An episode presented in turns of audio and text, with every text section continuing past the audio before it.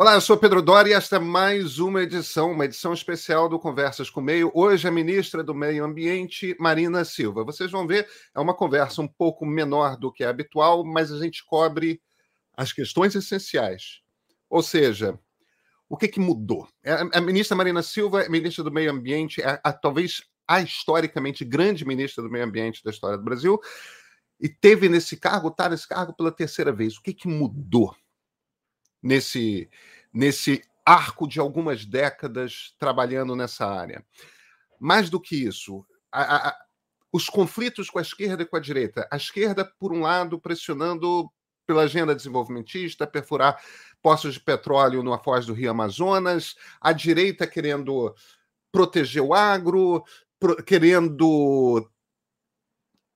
O conflito não é pequeno. E ela costuma sempre dizer: ah, esse aqui é um governo de, de coalizão, é um, é um governo que junta muitos grupos diferentes, é inevitável que conflitos aconteçam.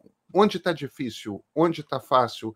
Qual é o principal desafio da agenda ambiental brasileira nesse momento? Com vocês, a ministra Marina Silva.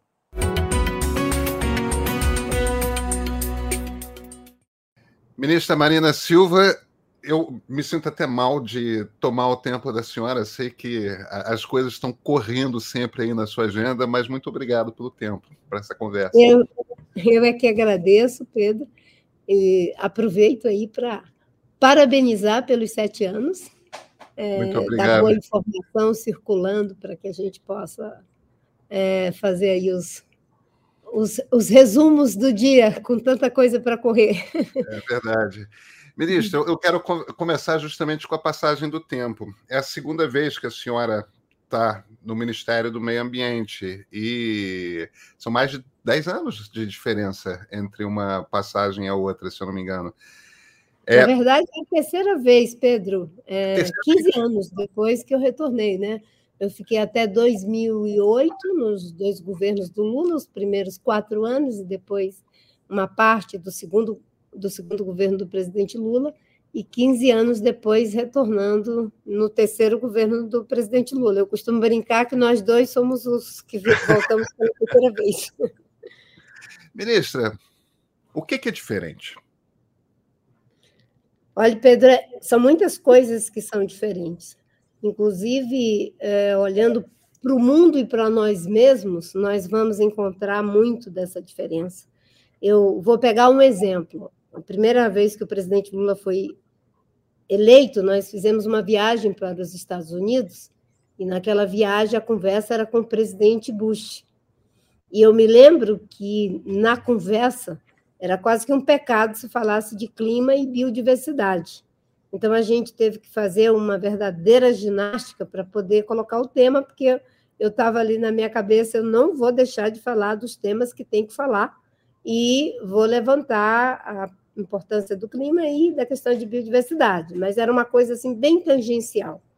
É, 15 anos se passaram e a primeira reunião do presidente Lula também com o presidente Biden, a maior parte do tempo foi tratando de clima, floresta, é, temas que eram um tabu para um governo como o do Bush, porque para o presidente Lula era muito familiar falar da questão da, do combate à desigualdade, mas também o presidente é, Biden falando do desafio da desigualdade, e tanto é que agora ele e o presidente Lula, nessa ida às Nações Unidas, fizeram ali uma iniciativa conjunto, conjunta para empregos dignos. Então, existem muitas coisas que mudaram, e acho que, do ponto de vista do Brasil, uma conformação maior na agenda ambiental, Antes era um tema de iniciados da comunidade científica, dos ambientalistas.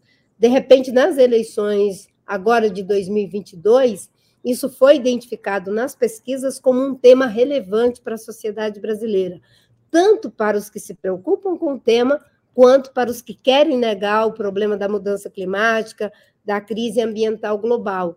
Temos um terreno fértil. Uma outra coisa que mudou é que quando eu entrei pela primeira vez, que eu estabeleci as diretrizes para a política ambiental brasileira, eram quatro diretrizes: controle e participação social, porque é fundamental a participação da sociedade, da transparência, a questão do desenvolvimento sustentável, porque não basta dizer o que não pode, tem que estabelecer o como pode, porque a gente tem que gerar emprego, gerar riqueza, um ciclo de prosperidade que tenha cuidado com as pessoas e com o meio ambiente, a agenda do fortalecimento do Sistema Nacional de Meio Ambiente e de que a política ambiental deveria ser uma política transversal.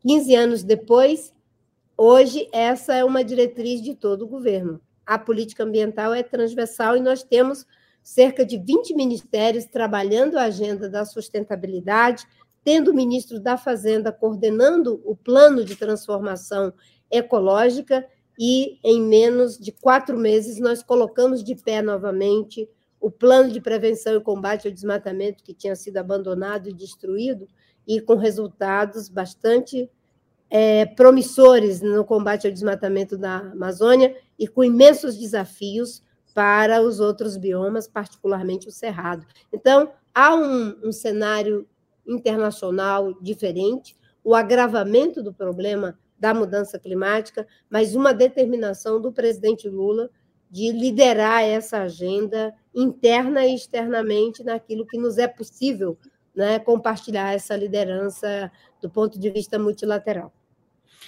Então, puxando aqui da sua resposta e, e, e tentando me aprofundar para entender um pouco é, como, como o seu trabalho está, ministra, no fim das contas, eu imagino que existam três tarefas para alguém que ocupa um cargo como o da senhora. Uma é a luta política, né? É, disputar espaços, disputar verbas, conseguir determinadas vitórias. Outra, evidentemente, são as questões técnicas. É, é, é, o Ministério da Senhora é um ministério muito técnico, no qual ciência e especialistas são da maior importância. Eu imagino que tem alguns desafios, alguns problemas por resolver que não sejam triviais do ponto de vista técnico. Uhum. Agora, terceiro, inevitavelmente, também tem um trabalho ali que é a arte de convencer, né? Tem que convencer as pessoas. E não é só políticos, é, tem que convencer setores da economia, setores da sociedade, tem um, uma lábia aí que tem que ser gasto, do que a senhora, inclusive, faz muito bem. O, onde a senhora está encontrando mais trabalho? Olha, eu acho que tem uma parte que dá muito trabalho, tem a ver com a escassez de recursos. Nós vivemos uma realidade no nosso país em que as instituições que lidam com questões como meio ambiente, é, educação, saúde, é, direitos humanos, questão indígena, citando aqui alguns, são tratados como se fossem custeio, é um peso para o Estado. As pessoas não têm uma visão de que são investimentos estratégicos. O presidente Lula até tem repetido que isso não é custeio, isso é um investimento, e é um grande investimento. Na minha agenda, por exemplo, é um grande investimento. O preço de não fazer, o preço do, reparo, é sempre maior do que o preço de fazer da forma correta. Então, essa questão dos recursos, eles são escassos recursos financeiros, recursos humanos é, e recursos tecnológicos também, em alguns aspectos. Eu posso te dizer que, se não fosse a PEC da transição, nós estaríamos numa situação muito complicada nesse primeiro ano de governo. Ainda bem que tivemos ali a PEC da transição, em que o Ministério pôde alcançar 19% de aumento no orçamento que estava programado pelo governo Bolsonaro em termos de recursos humanos. Quando eu saí do Ministério do Meio Ambiente, há 15 anos atrás, eu deixei cerca de 1.700 fiscais. Quando voltei, tinha apenas 700 fiscais, com algo em torno de 300 fiscais em condição de ir a campo. Se não fosse a combinação né, da presença física dos, dos agentes públicos com a tecnologia, ficaria muito difícil fazer o nosso trabalho. Isso foi por uma negligência, uma erosão da agenda ambiental acelerada nos quatro anos do governo Bolsonaro. E, obviamente, que as novas estruturas que muitas vezes precisam ser criadas ou ampliadas sempre encontram aquele discurso de que ah, não vamos aumentar a estrutura de governo, né, na própria transição, a gente não pôde já fazer ali a estruturação como nós achávamos que era necessário fazer para o Ministério, porque havia uma cobrança do Congresso de que não ampliasse de jeito nenhum em termos de estrutura de pessoal. O problema é que nós cuidamos de A a Z, né? A gente tem que olhar para o problema da seca, tem que olhar para o problema da cheia, tem que olhar para o problema dos agrotóxicos, do licenciamento ambiental, é tudo ao mesmo tempo agora, com uma estrutura e uma base de recursos que são escassos no conjunto da obra, até em função mesmo dos cuidados de natureza fiscal que estão sendo observados pelo governo. Ministra, quando, quando a senhora teve da última vez no governo, uma das principais polêmicas foi a construção da hidrelétrica de Melo Monte. E, e parece que foi talvez a crise mais séria, ou a briga mais séria que a senhora teve naquela última passagem. Agora Olha, existe uma. Diga. Não, pode falar, desculpe. Agora existe uma, uma pressão crescente que envolve o próprio presidente da República por conta das obras que a Petrobras gostaria de fazer é, de sondagem ali no Amapá, na Foz do Amazonas. Como está essa disputa? Vamos lá, Pedro. Primeiro, no caso de Belo Monte, não foi não foi Belo Monte a razão pela qual saí do governo. De longe não foi a briga que, que como a imprensa fala, né, os meios de comunicação passaram a falar, é, que me levou a sair do governo naquele momento. Belo Monte, de cara, é, com a posição dos técnicos, durante a minha gestão, foi encaminhada para estudos. E isso nos gerou um problema. Na minha gestão, foi encaminhada para que se aprofundasse os estudos em função de Belo Monte ser um empreendimento de altíssima complexidade econômica, social, ambiental, cultural, enfim, foi encaminhada para estudos.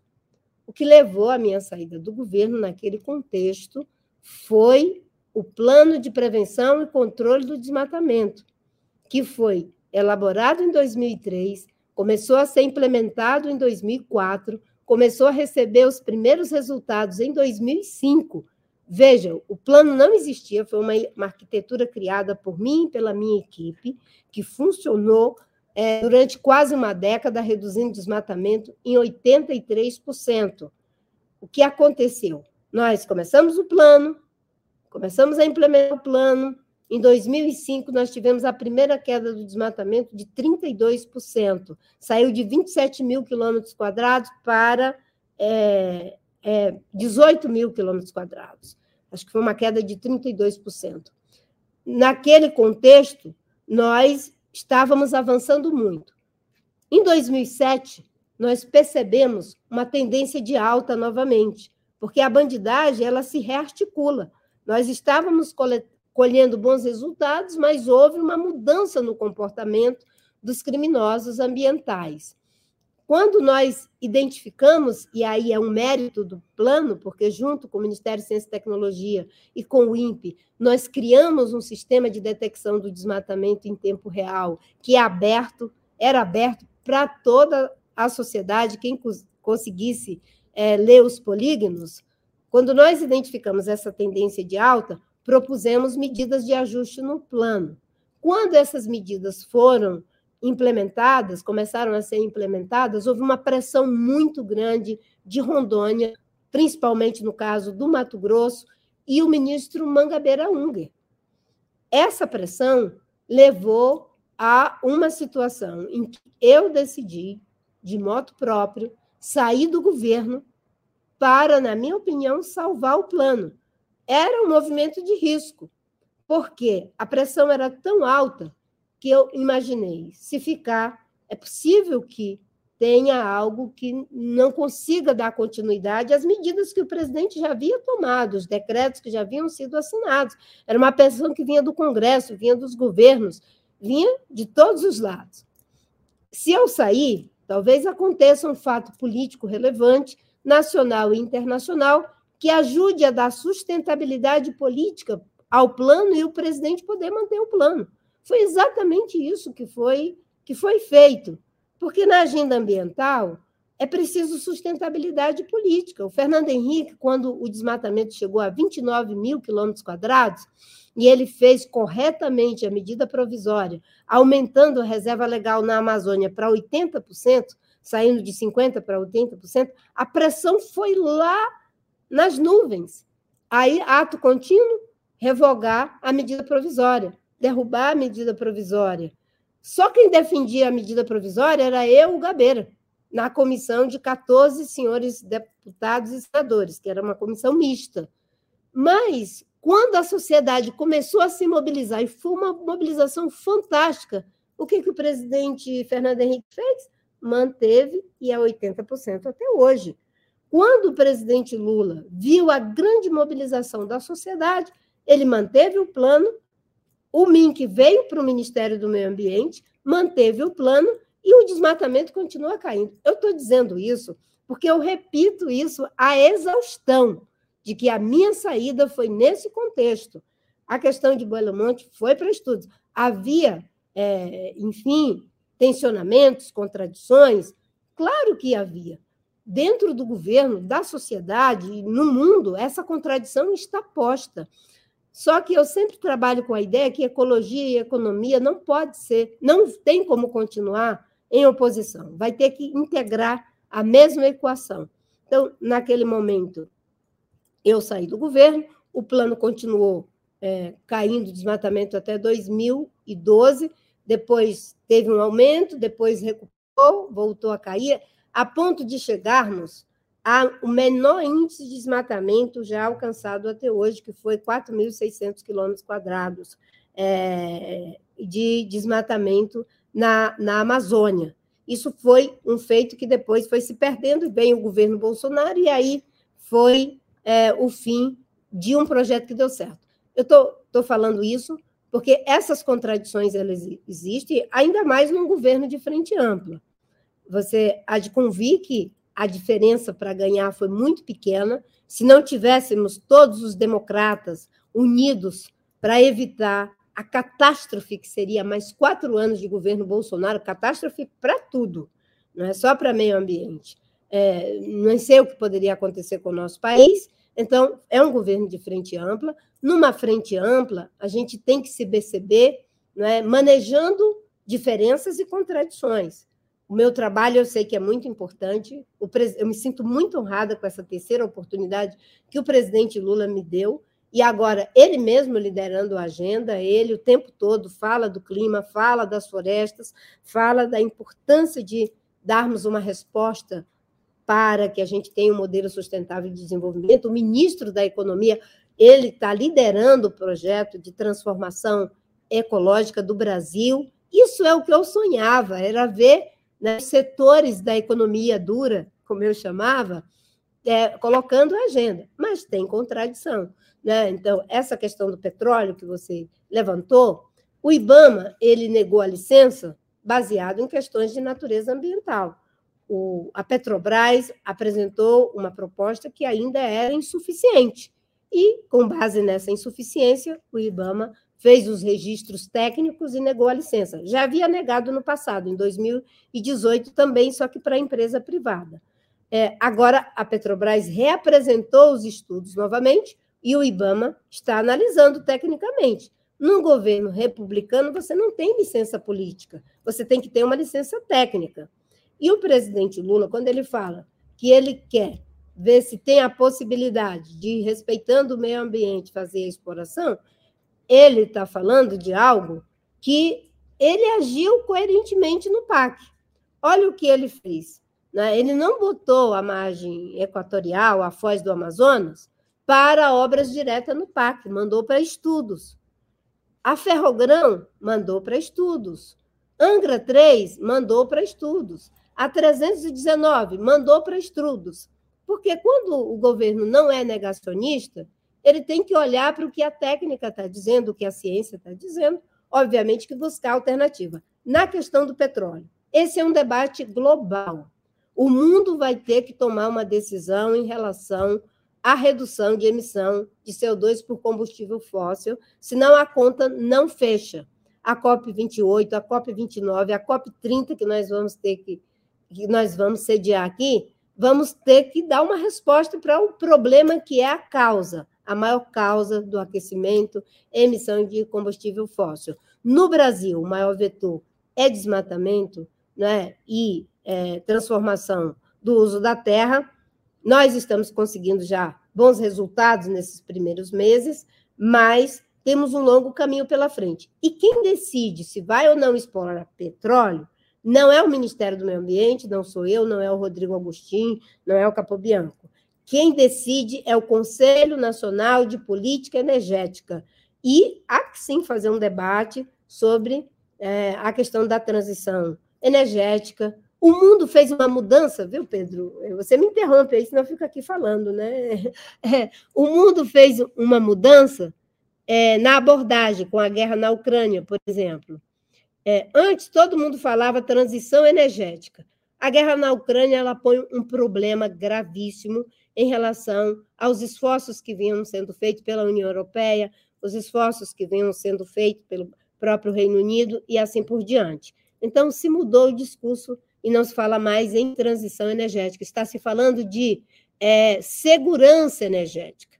Por quê? Quando você fala segurança, é está dando aí algum tipo de é, amortecimento na urgência da transição energética, mas ela continua sendo a principal razão. É uma decisão que o mundo tem que tomar, é um debate que o Brasil tem que se colocar, né? E, ao mesmo tempo, eu sinto que aquilo que antes era anunciado como possibilidade, que batia a nossa porta, já entrou, já se instalou e está arrebentando as nossas vidas, arrebentando o nosso patrimônio econômico, social, cultural, como a gente viu agora no, Rio Grande do Sul, como a gente está vendo no Acre, em Rondônia e no Amazonas. Olha só, eu concluo aqui.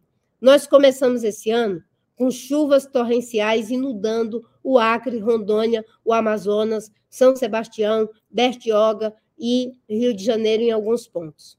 E seca no Rio Grande do Sul. Nós estamos terminando o ano com uma inversão chuvas torrenciais no Vale do Taquari, seca no Rio Amazonas, aquela mortandade de peixe, um colapso dos 62 municípios do maior, de um dos maiores estados da Amazônia, né? mais de 50 estão em estado de calamidade, de emergência, em função da baixa dos rios. Ministro, deixa eu lhe fazer uma, uma última pergunta. Agora, olhando para o outro lado, se por um lado existe essa pressão é, da esquerda desenvolvimentista, a senhora falou do ministro Mangabeira Unger, não é mais ele, mas no fim das contas a questão do petróleo continua sendo o mesmo grupo que pensa de uma. que vê uma incompatibilidade entre ambientalismo e desenvolvimento econômico. Agora, existe a pressão vinda da direita também, o Senado aparentemente vai vai mandar para a Câmara um projeto de criação de mercado de carbono no Brasil que exclui o agronegócio, por pressão da, da bancada do agro. Se isso se concretizar, o Brasil consegue cumprir a, a, as suas metas do Acordo de, Paris, de, de Paris? Se não envolver a, na, na no, no controle de emissão de carbono no agronegócio? O agronegócio é fundamental, o maior vetor é desmatamento, transformação do uso da terra vem em segundo lugar, isso envolve sim o agronegócio. Nós temos um compromisso de redução, inclusive, de metano, e, e esse compromisso ele terá que ser cumprido, mas o bom de tudo isso é que a gente está tendo já uma ação proativa.